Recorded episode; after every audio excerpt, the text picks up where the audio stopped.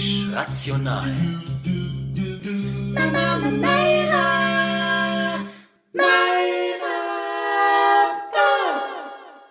Liebe Hörer und Hörerinnen, herzlich willkommen bei Mayra, gesendet vom Tide Radio. Sie hören es bereits, wir haben heute eine kleine Änderung, auch ein bisschen durch die Corona-Maßnahmen, weil wir zusätzliche Reisen vermeiden wollen. Ähm, ich übernehme heute die Moderation. Mein Name ist Ivo Behrens und normalerweise bin ich nur in der Recherche ähm, und heute bin ich mal vor dem Mikrofon. Ich habe einen tollen Gast, Lydia Baumann. Sie hat Geowissenschaften an der Universität Wien studiert und den Master der Geologie erfolgreich beendet. Und in ihrem Doktorandenstudium an der Uni Hamburg hat sie sich auf die, das Thema Geobiologie und Astrobiologie spezialisiert.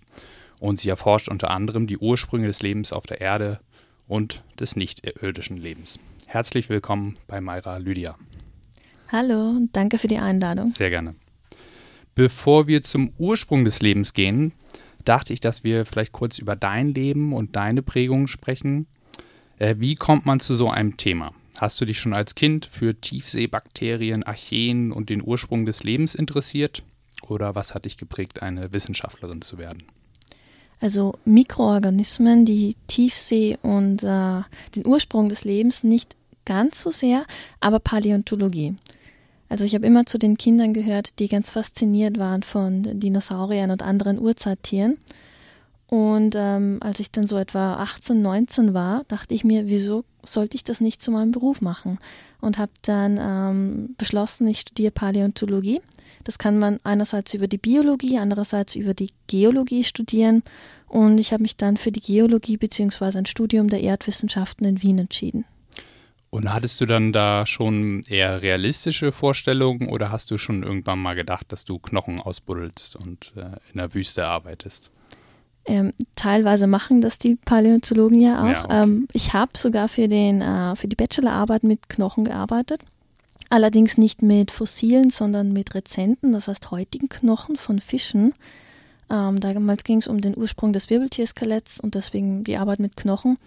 Aber im Laufe des Masterstudiums hat sich dann mein Interesse für Mikroorganismen entwickelt und für den Ursprung des Lebens und die großen Zusammenhänge zwischen Erde und Leben. Mhm. Und daher habe ich dann ähm, umgeschwenkt in der Masterarbeit schon und dann umso mehr im Doktorat und habe mich auf die Mikroorganismen und deren Interaktionen mit, der, mit dem Planet Erde spezialisiert. Und äh, bei den Dinosauriern, was waren da deine Prägungen? Also hast du auch dann als Kind Jurassic Park geguckt oder wodurch wurdest du da beeinflusst? Zum Beispiel ja Jurassic Park, aber es waren nicht so sehr die Filme, sondern eher die Bücher, die uns unsere Eltern gekauft haben. Ja, okay. Also ich und meine Brüder, wir haben da, ja, also wir sind da richtig aufgegangen, wenn, wenn unsere Eltern uns mit mitgenommen haben in Dinosaurierparks oder uns neue Bücher drüber gekauft haben. Äh, ich glaube, das ist nicht ganz deine Expertise, aber ähm, meinst du, das wird irgendwann mal möglich sein, tatsächlich DNA zu extrahieren von Fossilien und ähm, ausgestorbenes Leben wieder auf die Erde zu zaubern? Also das stimmt, das ist wirklich nicht meine Expertise. Ähm, was ich drüber weiß, ist, es gibt zum Beispiel das Projekt, einen Chickenosaurus zu generieren oder einen hm. Hühnersaurier, ähm, einfach weil Vögel die noch heute lebenden Dinosaurier sind.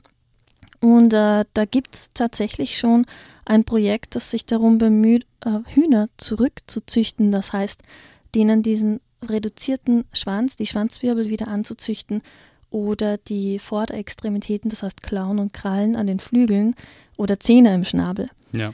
Das läuft jetzt schon einige Jahre und bisher hat es noch nicht wirklich zu Erfolg geführt. Also die Sache ist schwieriger, als man denkt. Ähm, ich kann nicht sagen, dass es unmöglich ist, aber zumindest derzeit ist es schwierig. Dann kommen ja die ethischen Fragen dazu. Ähm, will man wirklich ein Tier generieren, das äh, womöglich das ganze Leben lang leidet und wo die Funktionalität, die physische Funktionalität des Körpers nicht mehr gegeben ist? Ja, das stimmt. Ja, es könnte dann natürlich auch sein, dass äh, Tiere aus der Vergangenheit auch jetzt mit den heutigen Mikroorganismen gar nicht mehr klarkommen. Ne? Also das sind wahrscheinlich dann auch äh, Schwierigkeiten. Mhm. Äh, du interessierst dich ja nicht nur für Wissenschaft und Wissenschaftskommunikation, sondern auch für Skeptizismus, Humanismus und Religionskritik. Warum sind das Themen, die dir wichtig sind? Das ist so langsam im Laufe meines Studiums gewachsen. Also ähm, in meinem, während meinem Grundstudium in Wien, da kam ich mit Leuten in Kontakt, die bei den Skeptikern sind. Und äh, ich fand das sehr interessant und bin dann aber erst so, als ich nach Hamburg gezogen bin fürs Doktoratstudium, so richtig ähm, ja da ein, dabei gewesen bei der mhm. Community, war bei der, der ersten Skepcon. Und Was zeichnet die aus? Die Skepcon? Ja. Und Skeptiker? Mm, also mir hat, mir hat das sehr gut getan und es hat mich gefreut, dass sich da Leute wirklich mal mit dem ganzen mit zum Beispiel Esoterik, wo ich in meiner Kindheit immer wieder in Berührung kam und es hat mhm. mich sehr genervt, dass da jemand mal Klarheit in das Ganze bringt und, und sagt, okay, so ist es wirklich. Ähm, und das in Relation zueinander setzt, was man da wirklich drüber weiß und was man nicht weiß und was dann der ganze Bullshit ist, den man dazu dichtet. Ja, okay. Also ich, ich habe mich da von Anfang an sehr wohl gefühlt und über die Skeptiker-Community kam ich dann mit der Giordano Bruno Stiftung in Berührung und ähm, ja, ich war davor schon ähm, Atheistin geworden, beziehungsweise Agnostikerin und bin dann aus der Kirche ausgetreten. Und was die Giordano Bruno Stiftung an Ansichten hat, das, ähm, ja, da gibt es sehr viele Schnittmengen mit meiner Weltanschauung. Und deswegen, ja, bin ich jetzt seit ein paar Jahren GBS-Mitglied. Okay. Ähm, das wollte ich nämlich auch noch fragen. Äh, du bist ja selber in einem katholischen Haushalt aufgewachsen. Ähm, was war denn das für eine Entwicklung? Also als Kind war, hat ja wahrscheinlich dann Religion eine andere Rolle in dein Leben eingenommen, als sie es heute tut. Mhm. Ja, definitiv.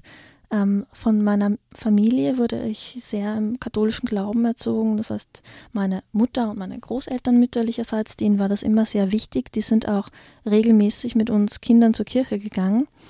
Ähm, aber als ich dann älter wurde und ähm, für Studium nach Wien gezogen bin, kam ich halt immer mehr mit anderen Leuten in Berührung und ähm, habe durch die Uni schon viele andere Einflüsse bekommen und habe ähm, angefangen, an dem Ganzen zu zweifeln.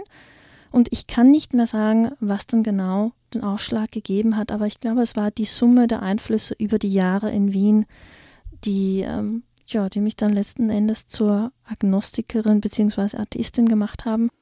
Ja, sehr interessant. Dann ähm, lass uns doch jetzt zu deiner Arbeit kommen. Ähm, du hast in deinem ähm, Doktorandenprozess hast du die Überreste von Zellmembranen von in der Tiefsee lebenden Archeen untersucht. Magst du vielleicht nochmal erklären, was Archeen sind und was sie von anderen Mikroorganismen unterscheidet? Mir zum Beispiel waren die Archeen vorher so kein Begriff. Mhm. Ja, kein Wunder. Also ich habe von den Archeen auch erst an der Uni erfahren. Ja. Ich habe aber davor nicht wirklich eine naturwissenschaftliche Ausbildung gehabt. Also Archeen sind gemeinsam mit Bakterien und Eukaryoten, die bilden die drei Domänen des Lebens. Wobei Bakterien und Archeen sich in ihrem Aufbau und in ihrer Zellgröße sehr ähnlich sind. Von der DNA allerdings sind die Archeen den Eukaryoten viel näher. Und seit einigen Jahren mehren sich die Indizien dafür, dass alle Eukaryoten, also das heißt, das muss ich noch dazu sagen, zu Eukaryoten zählen alle Tiere, also auch wir, mhm. alle Pflanzen, alle Pilze, alle Algen, also alle mehrzelligen Organismen und sehr viele Einzeller, aber komplexe Einzeller. Also Eukaryoten haben komplexe Zellen mit einem abgegrenzten Zellkern und vielen Zellorganellen. Mhm. Und sind im Schnitt größer. Nicht immer, es gibt Ausnahmen, aber generell sind Eukaryotenzellen aufgrund ihrer höheren Komplexität wesentlich größer als die Zellen von Bakterien und Archeen. So, und mittlerweile glaubt man sogar, dass die Eukaryoten von den Archeen abstammen. Das heißt, dass ein Zweig der Archeen ähm, zusammen mit den Eukaryoten einen Stamm bildet. Okay. Ja. Und, ähm, und man sucht man also in der Geobiologie nach chemischen Überresten von Einzellern wie diesen Archeen. Und was können die uns dann ähm, für Informationen liefern? Inwiefern ist es dann relevant, was wir da finden? Also in der Geobiologie beschäftigt man sich allgemein mit den molekularen und nicht nur den molekularen Fossilien, aber mit, ähm, mit der Gesamtheit der Fossilien, nicht nur von Archeen, sondern auch von Bakterien und Eukaryoten. Hm. Und äh, die molekularen Fossilien, die sind halt das, was eher neu dazugekommen ist zu den normalen Fossilien wie Knochen, wie Muschelschalen zum Beispiel. Und ähm, diese neuen Möglichkeiten, jetzt auch die mit den neuen technischen Methoden, die molekularen Fossilien zu detektieren, das eröffnet den Geobiologen im Gegensatz zur klassischen Paläontologie die Möglichkeit, auch in der Frühzeit der Erde noch nach den Überresten von Leben zu suchen, denn in der ähm, mehr, im Großteil der Erdgeschichte gab es ausschließlich Mikroorganismen und noch keine mehrzelligen Lebewesen. Und das können jetzt die Geobiologen zusätzlich erschließen und auch ähm, einige aus der Fossillagerstätten aus der jüngeren Vergangenheit mit neuen zusätzlichen Methoden analysieren, um dann in Summe ein äh, großes Ganzes, ein Bild zu generieren und Fragen zu beantworten, wie ist das Leben auf der Erde entstanden? Wie hat das Leben die Erde geformt und umgekehrt? Und ähm, was kann man, welche Prozesse laufen heute noch ab zwischen äh, zum Beispiel hydrothermalen Quellen oder Minerallagerstätten, Erzlagerstätten und dem Leben, das sich darum tummelt. Hm. Und äh, wie alt waren jetzt die Archeen, äh, mit denen du gearbeitet hast? Das sind heutige Archeen, die wurden eigens für dieses Projekt im Labor herangezüchtet. Hm. Und die stammen, die wurden ursprünglich isoliert aus von Hydrothermalquellen aus der Tiefsee, wie du richtig gesagt hast. Ja, okay. Aus Japan, glaube ich. Ne? Genau, einer kommt von Japan, aus dem ähm, Okinawa Trow hm. und ein anderer kommt äh, vom mittelatlantischen Rücken in der Gegend von Island. Und äh, waren das dann, also waren das dann lebende Substanzen oder nur die Überreste? Die haben ursprünglich gelebt und wir haben sie dann abgetötet und gefriergetrocknet. Ah, okay. Und äh, wie, wie muss man sich dann so eine Arbeit vorstellen? Also da muss dann ja tatsächlich irgendwie ein Expeditionsschiff losgefahren sein, was dann irgendwie einen Tiefseeroboter hatte oder wie wurden diese Proben eingesammelt? Ursprünglich ja. Ähm, aber das war lange vor meiner Doktorarbeit. Also okay. die sind, oder lange. Die halten dann lange, weil sie äh, gefroren sind, oder? Äh, zum Beispiel. Die wurden ja. vermehrt, die wurden im ähm, Labor angereichert, wurden irgendwann isoliert, so dass man die in Reinkultur hat. Das heißt nur diese eine Spezies oder dieser Stamm von Archeon.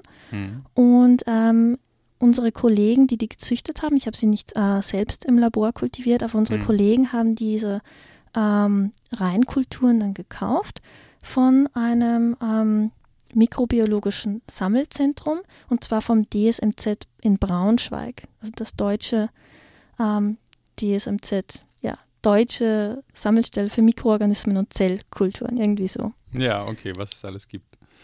Ähm, und äh, wie sah dann deine Arbeit im Labor aus? War das dann sehr äh, chemisch? Also dann, dass man diese Membran irgendwie extrahiert oder? Ja, das war sehr chemisch. Ähm, ich habe mit verschiedenen organischen Lösungsmitteln die äh, jenen Zellbestandteile rausgelöst, die sich am ehesten als molekulare Fossilien eignen hm. und die dann mit ähm, Gas- und Flüssigchromatographie, so nennt man das, analysiert. Und ähm, rausgekommen sind, ist ein Inventar der verschiedenen Zellmembranlipide, die hm. diese unterschiedlichen Archeenstämme aufweisen. Also man kann dann tatsächlich auch, ähm, also oder andere Forscher, die sich dann weiter damit beschäftigen, könnten dann auch zwischen verschiedenen Archeenstämmen unterscheiden anhand der chemischen Zusammensetzung? Ja, ganz genau. Also diese Arbeit war im Prinzip Grundlagenforschung für die Grundlagenforschung. Ja, okay. Denn ähm, in der Praxis läuft das häufig so ab, dass Geobiologen ins Feld gehen oder mit Forschungsschiffen losfahren und mit Tauchrobotern Proben holen. Hm. Und ähm, wenn diese Proben alt sind, das heißt Millionen Jahre alt zum Beispiel, und ähm, die bereiten sie dann auf und extrahieren da auch noch raus, was sie an, an Fetten oder Lipiden finden, dann können sie die aufgrund von Datenbanken, weil vorher schon Leute herausgefunden haben, ähm, wer oder welche Organismen diese Fette und diese Lipide produzieren. Die können dann das zuordnen und daraus Rückschlüsse ziehen, welche Organismen zu der Zeit damals gelebt haben und welche Stoffwechselvorgänge da wohl abgelaufen sind. Also es wird dann so sehr interdisziplinär, dass man dann auch mit, mit ich weiß nicht, machen, machen Geologen dann auch irgendwie dann Klimaforschung? Also die müssen dann ja, die wollen dann ja wahrscheinlich auch wissen, was waren für klimatische mhm. äh, ähm, äh, Bedingungen und also sie finden dann einen bestimmten Archeenstamm in Sediment mhm. und dann, dann fing, fängt so interdisziplinäre äh, Forschung an, dass man guckt, okay, was war das für eine Zeit, wie alt könnten die sein, was war, was waren für Umweltbedingungen. Mhm. Und, Ganz genau, ja. Okay, also, also das, viele. Das ermöglicht dann auch ein bisschen äh, deine Arbeit. Mhm. okay. Wobei es bei mir konkret nicht um Klimaforschung ging, aber durchaus Kollegen von mir in derselben Arbeitsgruppe, die haben dann, äh, die haben zum Beispiel auch schon meine Erkenntnisse genutzt, weil mhm. ich herausgefunden habe, okay, diese Archeen produzieren diese und jene Lipide.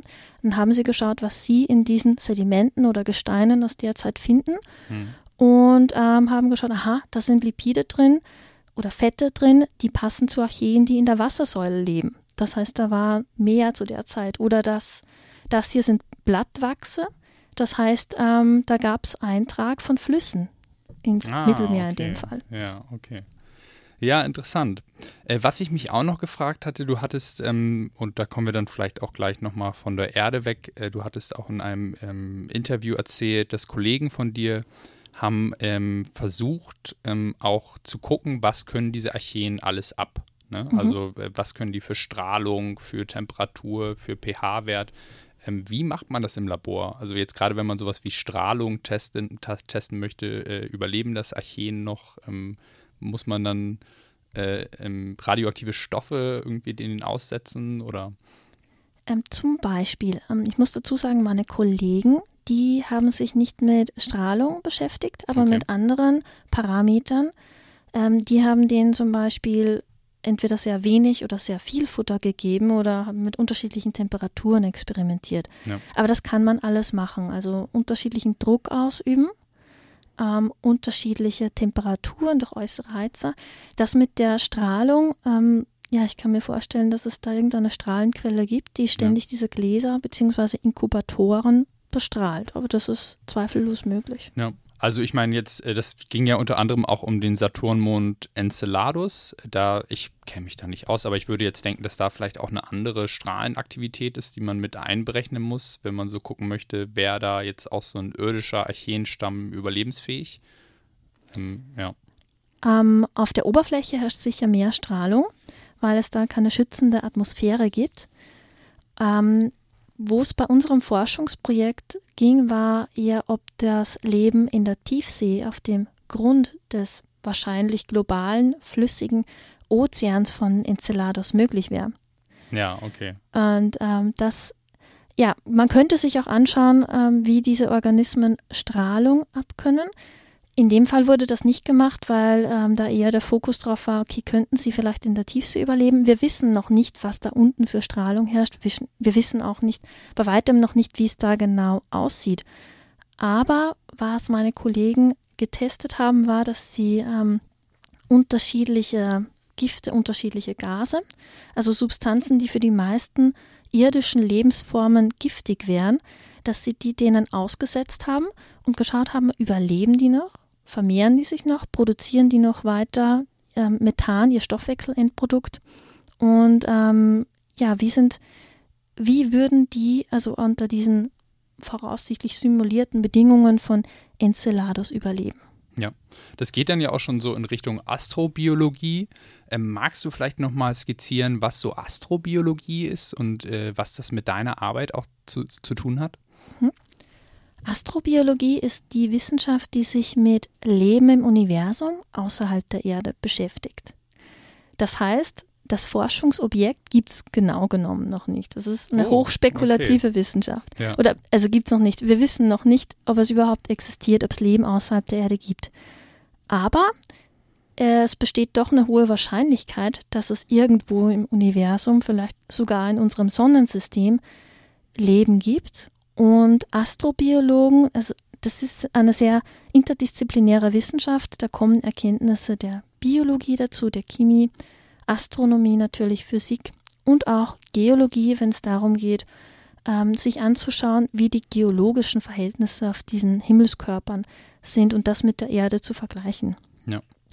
Ähm, ja, du hast, äh, glaube ich, ähm, auch erzählt in einem Interview oder auch in einem Vortrag, dass ähm, dass äh, der Archeenstamm, den du untersucht hast, der könnte durchaus äh, Ähnlichkeiten haben mit den ersten Lebewesen, die es auf der Erde gab.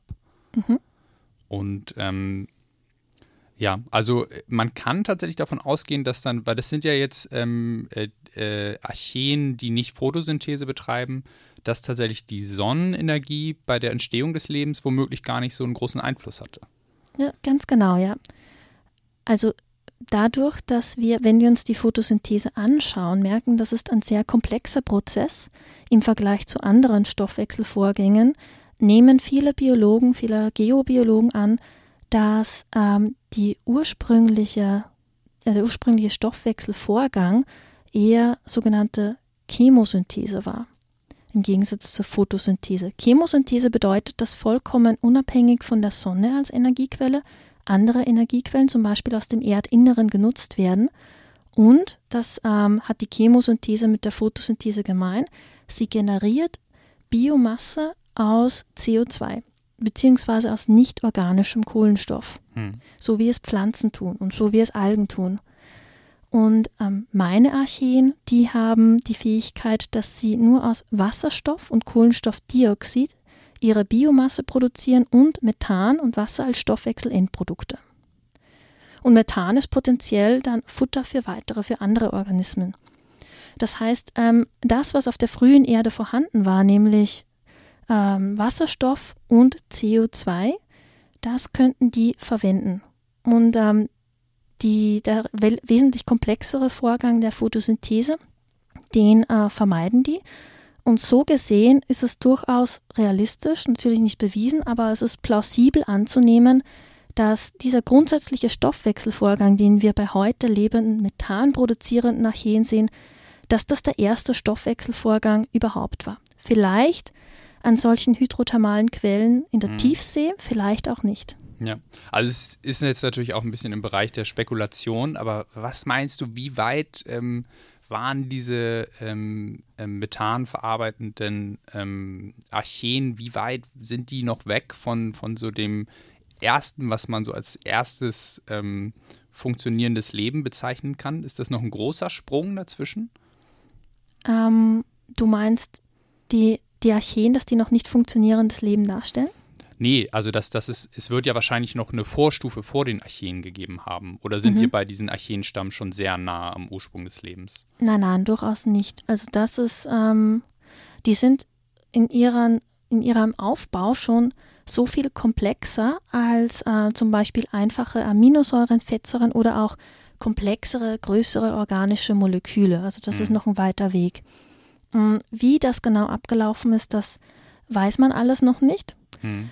Aber man geht davon aus, dass diese organischen Moleküle immer komplexer geworden sind und sich zu immer größeren Verbänden zusammengeschlossen haben und dass es eine Art Evolution gab, noch bevor es Leben gab. Dass sich also die, die Kombinationen an Molekülen, die am widerstandsfähigsten waren oder am effizientesten chemische Reaktionen katalysiert haben, dass sich die selbst ausselektiert haben, bis dann irgendwann eine einfache Protozelle entstanden ist dann irgendwann später so etwas wie Archeen.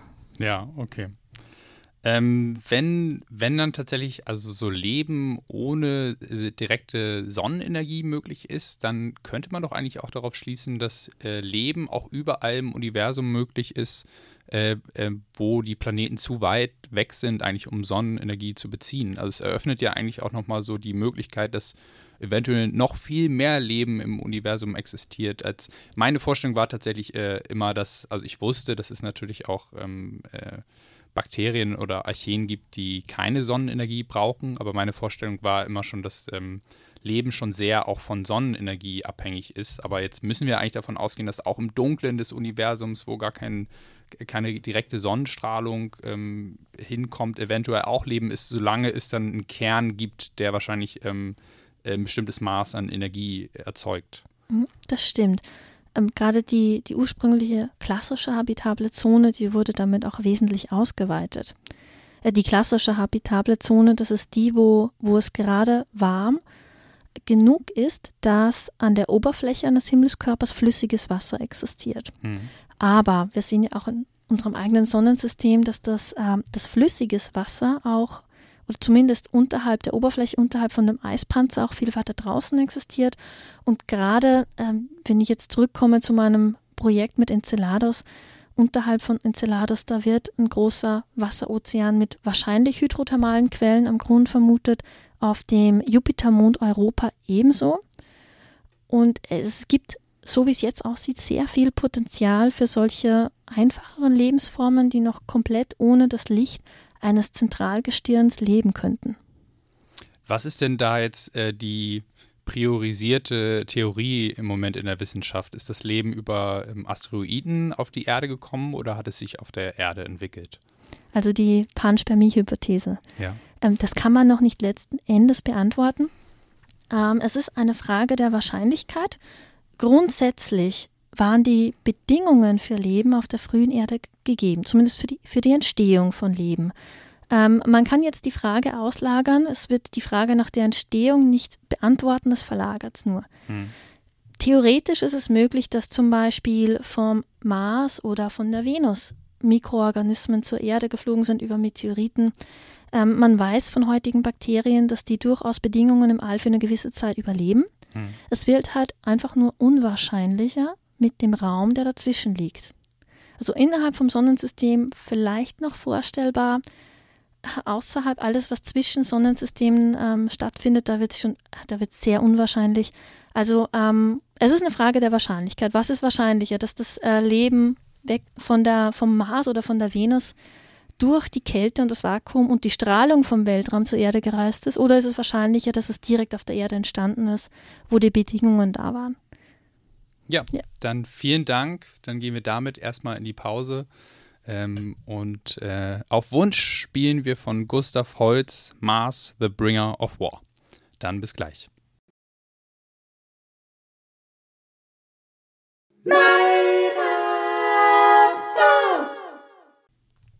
Liebe Hörer und Hörerinnen, herzlich willkommen zurück bei Mayra, gesendet vom Tide Radio mit Lydia Baumann. Ähm, wir waren gerade noch beim Leben außerhalb der Erde und da hatte ich auch noch eine Frage zum Anschluss. Ähm, ich habe nämlich überlegt, also die, die Wahrscheinlichkeit, also erstmal, wie, wie ähm, schätzt du denn ein, wie groß ist die Wahrscheinlichkeit, dass wir in unserem Sonnensystem tatsächlich noch Leben auf anderen Himmelskörpern finden? Sehr schwierig zu sagen. Ähm, vor kurzem das haben unsere HörerInnen vielleicht mitbekommen, gab es ja Aufruhr wegen der Venus, weil da angeblich sehr ja. hohe Konzentrationen von Phosphin gefunden wurden. Und äh, da gab es schon großen Aufruhr, weil es auf einmal sehr, wahrscheinlich, sehr viel wahrscheinlicher wurde, dass es äh, Leben in der unmittelbaren Nähe der Erde gibt. Ähm, mittlerweile wurde das, wird das äh, hitziger diskutiert, also die Phosphinmessungen scheinen nicht ganz korrekt zu sein, aber das wird noch überprüft. Hm. Ähm, die Venus war allerdings nicht die, der Himmelskörper, der als einer der wahrscheinlichsten im Sonnensystem galt. Das sind eher der Mars, dann äh, der Saturnmond Europa und der, äh, Entschuldigung, der Jupitermond Europa und der Saturnmond Enceladus. Möglicherweise noch der Saturnmond Titan, ähm, da, weil da größere Mengen, zumindest auf Europa und Enceladus, größere Mengen von flüssigem Wasser vermutet werden, beziehungsweise fast bestätigt sind.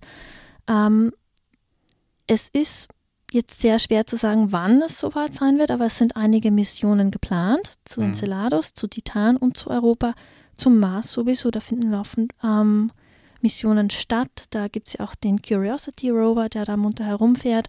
Also es könnte möglich sein, noch in unserem Menschenleben etwas zu finden, vor allem mhm. weil jetzt sogar ähm, Proben genommen werden wollen. Aber es ist wahnsinnig schwer abzuschätzen. Ja. Ich glaube es irgendwie noch nicht, aber ich lasse mich gerne überraschen. Ähm, aber jetzt so nach Wasser guckt man dann äh, doch noch primär. Ich glaube, du hattest ja auch mal in einem Vortrag erwähnt, es kann durchaus sein, dass das Leben eine ganz andere chemische Zusammensetzung hat. Aber Wasser ist nach wie vor der Baustoff, an dem man am ehesten guckt. Das ist richtig. Also man kennt halt einfach nur dieses eine Beispiel für Leben, das auf Wasser basiert, hm. auf Kohlenstoff als Baustein, auf Wasser als Lösungsmittel und mit ähm, Sonnenenergie bzw. Lichtenergie und chemischer Energie als Energiequelle. Aber es ist durchaus auch denkbar, dass ähm, vor allem nicht kohlenstoffbasiertes Leben ein anderes Lösungsmittel als Wasser verwendet. Diese Lösungsmittel könnten zum Beispiel sein Flusssäure oder Methylalkohol, vielleicht Ammoniak. Also es gibt da schon Spekulationen. Aber ob das wirklich dann umsetzbar ist, das ist auch noch schwierig abzuschätzen. Es gibt Laborversuche, ähm, und es ist theoretisch möglich, es wird überlegt, ob es nicht vielleicht auf dem Saturnmond Titan ein, eine Lebensform gibt, die Methanol, Methylalkohol und andere Kohlenwasserstoffe als Lösungsmittel verwendet, weil das dort in großer Menge flüssig und auch als Wolken vorkommt. Hm. Die müssten dann aber eine komplett umgestülpte Zelle haben, wo das, was bei uns in der Mitte der Zellmembran ist, nach außen gestülpt ist und umgekehrt. Das weil Methan, komisch. es klingt sehr komisch, es klingt sehr abenteuerlich. Es, es ist eine Überlegung. Denn Methan ist ein komplett unpolares Lösungsmittel im Gegensatz zu Wasser, das sehr polar ist. Und deswegen müsste die Zellmembran ähm, umgekehrt aufgebaut sein. Okay, ja, wer weiß, vielleicht entdecken wir das denn äh, irgendwann noch. Ähm, ich habe mich aber gefragt, selbst wenn wir jetzt kein Leben finden auf, in unserem Sonnensystem, was hältst du denn von der Idee, dass man da einfach mal eine Sonde hinschickt mit einem passenden Archeenstamm und mal guckt, ob es überlebt? Also es kostet natürlich wahnsinnig viel Geld, aber ich fände das wahnsinnig spannend, mal dann so ein Experiment zu machen. Es ist wahnsinnig spannend, zweifellos. Ähm, aber es birgt halt auch ein großes Risiko, und wenn es wirklich gelingen sollte, dass wir Archeen dort ansiedeln, auf Enceladus zum Beispiel, dann haben wir uns wohl für immer die Möglichkeit verbaut, herauszufinden, ob dort an sich Leben entstehen könnte. Denn wenn schon mal Leben da ist, dann frisst es meistens jegliche Zimper, also kleinen Versuche auf, dass wieder neu Leben entstehen könnte. Also heutzutage auf der Erde könnte das Leben nicht nochmal entstehen, weil diese zaghaften Anfänge dann sofort aufgefressen werden würden. Ähm, Wenn es schon Leben gibt, noch spannender, aber es, es wirft dann sehr viele ethische Fragen auf und soweit ich weiß, hat man sich international darauf geeinigt, das nicht zu tun, sondern möglichst irgendwie zu vermeiden, dass man Mikroorganismen oder andere mhm. Organismen von der Erde auf ähm, andere Himmelskörper bringt. Also so ein bisschen vielleicht auch inspiriert durch irgendwie Australien oder Inseln, wo die erstmal von Ratten dann überrannt wurden. Also dass man sowas mhm. vermeiden möchte. Genau, beziehungsweise Kaninchen oder Raubtiere aus Europa, die dann die Vogelpopulation in, auf Neuseeland ausgerottet haben, diese Beispiele. Also und sowas denkt man da schon, wenn man drüber nachdenkt, ob man ja, okay. irdische Lebensformen woanders hinbringt. Ja gut, aber wenn man es ausschließen könnte, wenn man es irgendwann ausschließen könnte, fände ich das ein spannendes Experiment, äh, ob wir dann nicht auch ähm, Himmelskörper in unserer Nähe beleben könnte. Ähm, ja, dann lass uns doch nochmal einen Schritt zurückgehen, äh, weil das finde ich ja auch sehr spannend. Ähm, ähm, das hast du auch mal in einem Vortrag gesagt, dass es auch bei deiner Arbeit dann auch darum geht, erstmal zu operationalisieren.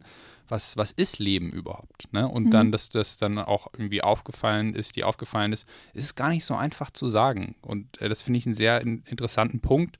Warum ist es so schwer, Leben zu definieren? Ganz kurze Antwort, weil wir nur ein Beispiel haben. Ja kein Vergleich. Ähm, und andererseits, weil die Diversität des Lebens auf der Erde doch so groß ist. Es gibt auch manche Grenzfälle, also man mag es kaum glauben, aber bei manchen ähm, von allen astrobiologischen Fragestellungen mal abgesehen, man weiß ja nicht mal oft bei, bei irgendwelchen Formen, Lebensformen, also irgendwelchen ähm, Dingen auf der Erde, was, ob die lebendig sind oder nicht, Beispiel Viren. Hm. Oder Beispiel latentes Leben, das heißt ähm, Leben wie zum Beispiel die Sporen von Bakterien oder von Pilzen, die ähm, zwar zu dem Zeitpunkt nicht lebendig sind, aber wenn die Bedingungen wieder gut sind, wieder lebendig werden können. Also die das Potenzial in sich tragen, wieder zu leben. Ähm, ich würde sagen, oder ich sage gern, Leben, das ist eigentlich kein, kein Nomen, das ist ein Verb, der Zustand des Lebens. Okay. Ähm, und ja, wenn ich nochmal zu den Bakterien, äh, zu den Viren zurückkomme, bei denen ist es so, dass die zwar keine Zellen haben, aber sie haben die Fähigkeit, dass sie sich fortpflanzen mit Hilfe von anderen Zellen. Also leben im Prinzip wie Parasiten. Hm. Die meisten sehen, die meisten Wissenschaftler, das ist ja, Konsens. Also die meisten Wissenschaftler, die bezeichnen sie nicht als äh, Lebensformen, aber dennoch, es ist eine Streitfrage. Ja. Ich habe das damals tatsächlich in, in äh, Biologie in der Schule gelernt, dass Viren keine Lebewesen sind, aber mich hat das auch immer schon zum Nachdenken ge äh, gebracht. Also was ist denn sonst? Ne? Also mhm. es ist so ein bisschen ja schon irgendwas, was man so intuitiv vielleicht doch als Lebewesen kategorisieren würde und dann kommt halt irgendwie eine biologische Definition und ähm, es trifft nicht so ganz überein, aber intuitiv würde ich auch denken, dass Viren verdammt nah dran sind an Leben. Verdammt nah dran trifft sehr gut, ja. ja Oder okay. zumindest zeitweise lebendig. Ja. Wenn man sich jetzt die Medienberichterstattung zu Corona und Covid-19 anhört, da schreiben halt alle Medien so, als ob es Lebewesen wären. Es verhält sich so und so, es mutiert. Ja. Ja. Ja, stimmt. Also es ist schwierig. Die Definition von Leben ist schwierig. Was sind denn die Definitionen, die du dann äh, für deine Arbeit verwendet hast? Ähm, für meine Doktorarbeit war die Definition von Leben nicht so relevant. Ähm, für, die, für die Astrobiologie insgesamt aber sehr wohl. Ja. Denn wenn man nach Leben sucht, beziehungsweise wenn man sich mit der Entstehung des Lebens ähm, beschäftigt, da ist natürlich die Frage essentiell, was ist das Leben überhaupt, wonach suchen wir und ab wann ist etwas lebendig. Und die Definition von Leben, die vor allem für Astrobiologie, die ich brauchbar fand, war diejenige, dass ähm, ein Lebewesen ein von der Außenwelt abgegrenzter, eine abgegrenzte Einheit ist, die sich selbst erhält und die Energie konsumiert, um ihre um intrinsische Aktivität auf, auszuführen und sich an die Umgebung anzupassen. Dass diese beiden Dinge, also Energie und ähm, ein nach außen abgegrenzter, sich selbst erhaltener Bereich. Und das dritte natürlich ganz wichtig, die Fortpflanzung. Also mhm. etwas, das sich autonom fortpflanzen kann und in potenziell unbegrenzter Abfolge, also unbegrenzt Nachwuchs generieren kann. Diese drei Aspekte. Ja. Die sind wohl am brauchbarsten für die Astrobiologie, aber es hängt auch ganz von der Fragestellung ab. Ja, also es sind ja, es ist auch eher dann äh, noch eine vage Definition. Ne? Und ich habe dazu nämlich auch eine Frage, irgendwie, ich habe das Gefühl, dass bei viele Menschen haben bei, bei ähm, Leben schon so komplexe Lebewesen vor Augen, vielleicht sogar schon bewusstes Leben. Ähm, und wie lange hat es denn überhaupt gedauert, bis, bis, bis so aus diesen simplen Einzellern komplexe Mehrzeller geworden sind? Also muss man, äh, ist, ist es tatsächlich so, dass eigentlich die Erde die Mehrzeit äh, des Bestehens des Lebens aus Einzellern äh, bestand, also das Leben auf der Erde? Ja, das ist so. Okay. Also das Leben auf der Erde ist sehr früh entstanden, nämlich, also man kann fast sagen unmittelbar, so ziemlich unmittelbar nach der Entstehung der Erde selbst, nämlich vor, man nimmt an, vor rund vier Milliarden Jahren. Die Erde ist etwas mehr als viereinhalb Milliarden Jahre alt. Und ähm, dann gab es lange Zeit nur Mikroorganismen.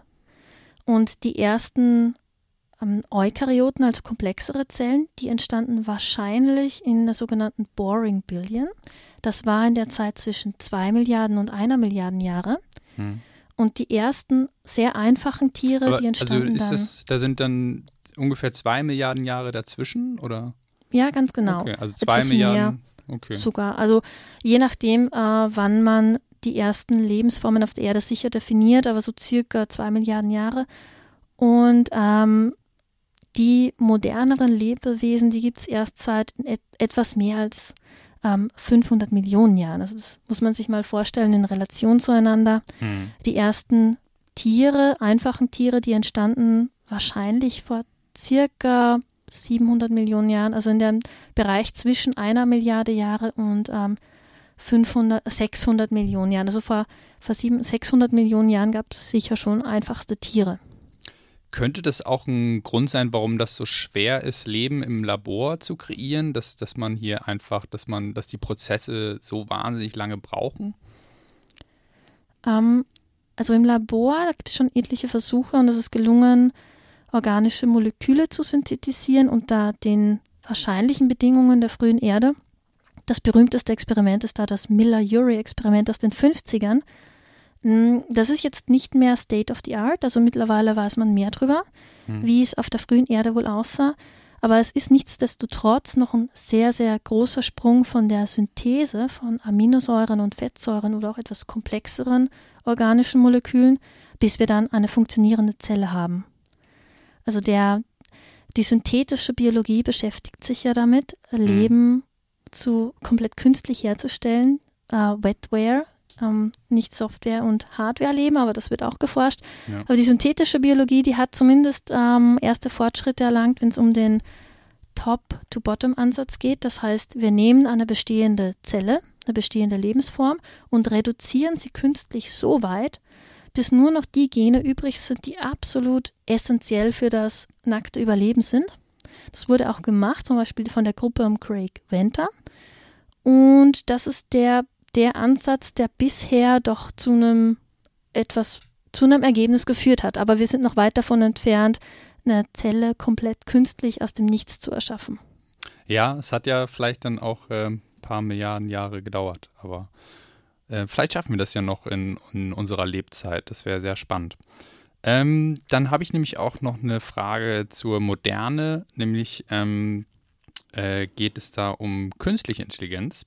Und ich habe mich gefragt, gerade ähm, als ich mir dann nochmal die Definition des Lebens angeguckt habe, ähm, also deine Definition, äh, brauchen wir tatsächlich künstliche Intelligenz auf dem Level eines künstlichen Bewusstseins? Also das wäre die derzeit höchste Stufe der Evolution quasi, damit wir künstlich oder Formen künstlicher Intelligenz als Leben kategorisieren können. Und ich habe mir dafür ein mhm. Gedankenexperiment äh, ausgedacht, wenn wir uns jetzt mal vorstellen, so die Automatisierung nimmt langsam zu und wir haben irgendwann Fabriken, die vielleicht ähm, über Solarenergie funktionieren, wo sich die Roboter äh, selber reproduzieren. Vielleicht haben die da auch eine eigene Mine, ne, dass sie ihre Ressourcen abbauen. Ist das nicht schon verdammt nah dran dann an der äh, Erzeugung von Leben, wenn, da, wenn, wenn das automatisiert abläuft? Also wenn diese Roboter oder vielleicht auch die Software, wenn die das vollkommen autonom machen und wenn die die Fähigkeit haben, das theoretisch in unbegrenzte Abfolge zu machen und dabei Energie konsumieren, ja, also warum nicht? Dann würde ich sagen, dann haben wir Leben, dann haben wir künstliches Leben.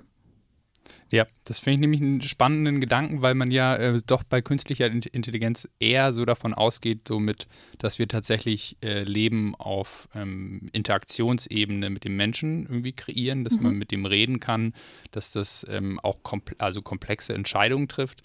Aber ähm, äh, Bakterien oder Archeen sind ja letztendlich auch Leben, die nicht viel mehr machen, sich, als sich zu reproduzieren. Mhm. Und müssten wir dann nicht eigentlich sagen, bei selbstreproduzierenden Robotern, das ist auch schon eine Form von Leben.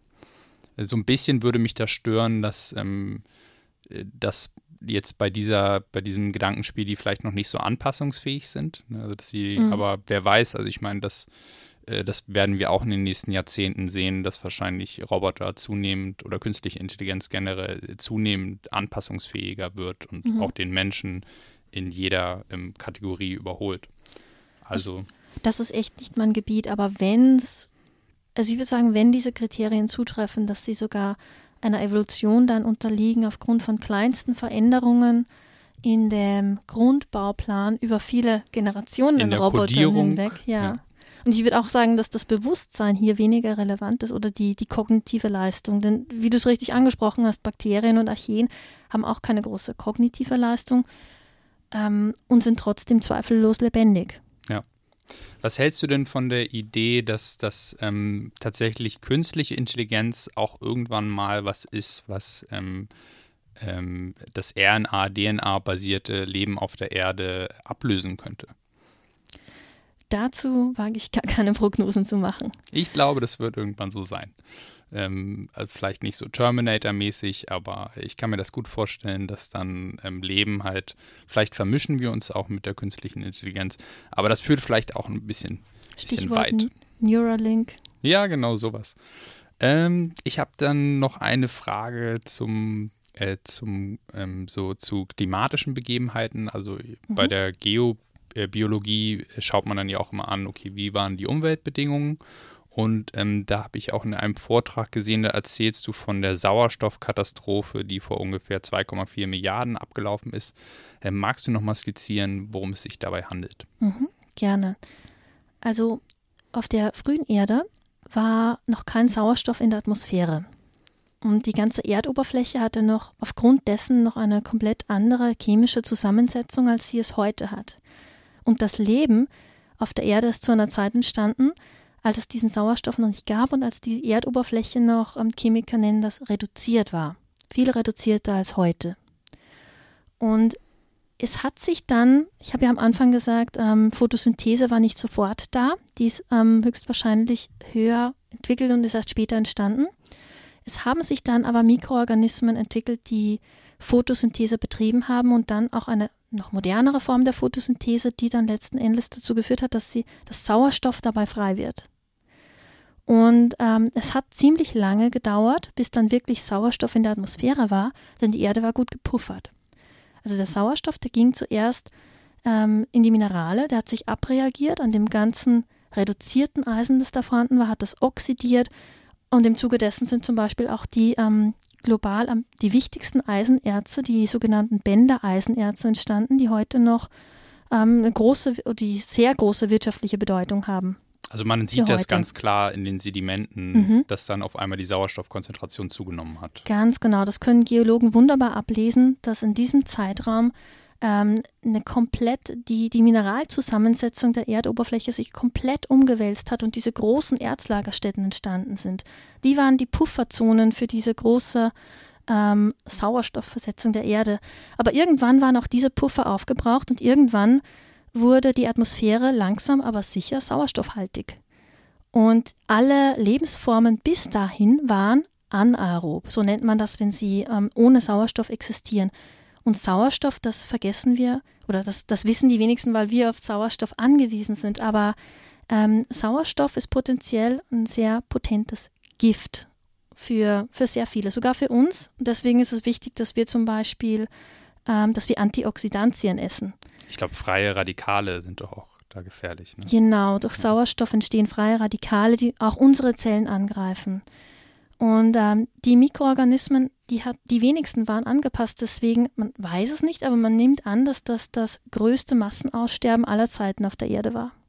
Ja, ich finde das einen sehr interessanten Punkt, weil ich musste natürlich äh, sofort ähm, äh, daran denken, dass wir mittlerweile jetzt Lebewesen auf der Erde haben, welche Kohlenstoffdioxid und andere Treibhausgase als Abfallprodukte erzeugen und sich ähm, ja, äh, eine, eine Form der Sauerstoffkatastrophe äh, wiederholt, nur halt mit Kohlenstoffdioxid und mhm. Treibhausgasen. Äh, meinst du, man kann dann so eine Parallele ziehen? es kommt darauf an, was man sagen möchte. Also, dass eine, eine große Veränderung der Zusammensetzung der Atmosphäre tödlich ist, potenziell tödlich für viele Organismen, ja. Das, äh, diese Parallele kann man zweifellos ziehen. Mm, was unterschiedlich ist, jetzt geht es sehr viel schneller. Damals hat es sicher hunderte von Millionen Jahren gedauert, aber trotzdem waren die Auswirkungen verheerend. Ähm, ja, also es war ein anderes Format, aber man kann doch ablesen, dass eine Veränderung der Zusammensetzung der Atmosphäre große Auswirkungen auf das Leben hat. Ja, spannend. Ähm, zum Schluss würden, würde mich noch interessieren, ähm, was sind so die, ähm, die Fortschritte in der Technik, die deine Arbeit betreffen, die dich faszinieren und äh, die, die neue Erkenntnisse versprechen? Ähm, für meine Arbeit, da hat mich immer sehr fasziniert, was die Raumsonden in Erfahrung bringen. Hm. Und klar, bei dem Projekt, da war es essentiell, dass wir Informationen darüber hatten, welche chemischen Bestandteile es auf Enceladus gibt, damit wir die dann auch im Labor einsetzen können, wenn es darum geht, diese Archeen zu kultivieren. Also das macht ähm, zweifellos einen großen Unterschied für Astrobiologen und auch teilweise für Geobiologen. Und ähm, dann gibt es immer feinere Instrumente, die auch auf der Erde es uns möglich machen, die chemischen Bestandteile selbst in kleinsten Konzentrationen noch zu detektieren. Also gerade wenn ich an die molekularen Fossilien denke, die wir zu finden versuchen in den Gesteinen und den Sedimenten, da ist es essentiell, wenn wir auch noch über Millionen von Jahren diese Spuren an molekularen Resten der früheren Zellen detektieren können. Ähm, hat, hat denn auch jetzt die sich andeutende bemannte Mars-Mission, ähm, ist die faszinierend für dich? Könnte die neue Forschungsmöglichkeiten ähm, bereitstellen? Ähm, Forschungsmöglichkeiten sicher im Allgemeinen. Ich weiß jetzt nicht, ob es für mich dann relevant werden würde, aber es ist auf jeden Fall, äh, also persönlich finde ich es hochspannend. Mm, die Fragen, die ich mir dabei stelle, ist, was wird das mit den Menschen machen, die dort leben? Also was ich bisher äh, mitbekommen habe, ist, dass man da sehr viel beachten muss und dass man, äh, also die Strahlung einerseits dann, die, die geringere, wesentlich geringere Gravitation auf dem Mars, die macht es nicht ganz so einfach. Und man, ich habe gehört, man nimmt an, dass die Menschen dann wesentlich größer werden, so höher gewachsen. Oh. Und ähm, dass es mit dem Immunsystem große Veränderungen geben wird und auch mit den Knochen. Ähm, Geburten werden wesentlich schwieriger, weil die, ähm, der Hüftknochen dann wesentlich brüchiger wird, überhaupt die Knochenstruktur brüchiger und die Muskeln schwächer durch die geringere Gravitation. Mhm. Also man müsste da sehr viel beachten und ich glaube, wenn, wenn wir es wirklich schaffen, eine Menschenpopulation auf dem Mars zu etablieren, dann würden die sich über die Jahrzehnte, Jahrhunderte, Jahrtausende so weit auseinander entwickeln, dass wir zwei separate Spezies haben. Und vermutlich, wenn dann Menschen vom Mars zurückkommen würden auf die Erde, hätten die dann ein so zurückentwickeltes Immunsystem, dass sie sofort von Erdmikroben dahingerafft werden würden. Also ja. das ist das, was ich so gehört habe. Das ähm, klingt tatsächlich ein bisschen nach Horrorstory. Also. Ja, also ich will jetzt nicht komplett schlecht machen. Das ja. ist, ich bin da auch, äh, das ist nicht mein Gebiet, nee, nee. aber das ist das, was ich so so aufnehme. Also ich glaube, es ist nicht ganz so einfach. Ja, ich glaube auch die, der erste bemannte Hinflug oder Befraute ähm, wäre ja wahrscheinlich auch ohne Rückflugticket. Also man würde dann, wenn die dann mhm. da krank werden würden und so, man hätte wenig Interventionsmöglichkeiten. Mhm. Ne? Also es kann gut sein, dass dann die auch früh sterben oder naja. Ähm, was würde denn bei dir überwiegen, wenn wir jetzt tatsächlich mal bei der Astrobiologie irgendwann ähm, erstmal simples oder komplexes Leben finden? Wärst, hättest du Angst oder wärst du neugierig? Was glaubst du, wie würde der Mensch damit umgehen? Ich glaube, das wird sehr auf die Lebensform ankommen. Wenn es Mikroben sind, hätte ich vermutlich weniger Angst, als wenn es höher entwickelte Lebewesen sind. Es kommt genau, auf also die Lebensform an. Es ja. kommt auf die Lebensform an, ja. Äh, wenn es, wenn es sogar sapiente Lebensformen waren, also mit einer, einer ähnlichen ähm, Geist, mit ähnlichen geistigen Fähigkeiten wie Menschen, dann würde ich mir wahrscheinlich schon Sorgen machen. Ähm, für jetzt überwiegt ähm, auf gar keinen Fall die Angst. Also jetzt ist vor allem Neugierde und Faszination da. Aber wer weiß, wie ja. es dann sein wird, wenn wir wirklich Leben finden. Ähm, bei diesen ganzen Forschungsmissionen ähm, entstehen ja auch wahnsinnige Kosten teilweise. Also gerade irgendwie Sonden ins äh, Weltall zu schießen oder ich kann mir auch vorstellen bei Tiefseebohrungen. Ähm, was würdest du Menschen sagen, äh, die hinterfragen, warum man dafür überhaupt Geld ausgeben soll? Ähm, das sind sehr berechtigte Einwände. Denn warum sollte man so viel Geld ausgeben, wenn es sehr viel dringendere Probleme auf der Erde gibt? Mm, also ich, ich würde mir wünschen, dass es genug Mittel für alle gäbe. Ähm, es ist so, ich, ich kann diese Missionen auch nicht aufhalten. Ich bin eher faszinierte Nutznießerin von denen, aber sicher. Also ich frage mich auch, ob das ethisch so vertretbar ist. Es ist auf jeden Fall, also wenn wir das finden, dann würde es auf jeden Fall etwas mit uns Menschen was machen ähm, die Forschung, wenn wir wirklich Leben finden außerhalb der Erde oder wenn wir ähm, letzten Endes dann rausfinden würden, wie das Leben auf der Erde entstanden ist, ich glaube, damit würden wir Menschen, würden uns selbst mit viel, mit komplett anderen Augen sehen.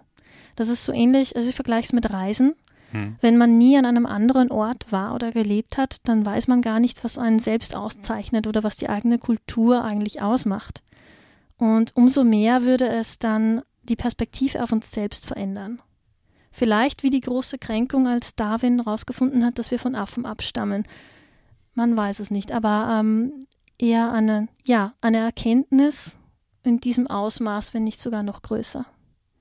Okay, dann vielen Dank, Lydia Baumann. Ein sehr interessantes Gespräch. Vielen Dank fürs Zuhören. Vielen Dank, dass Sie hier waren. Bleiben Sie gesund und wir hören uns nächstes Mal. Nein.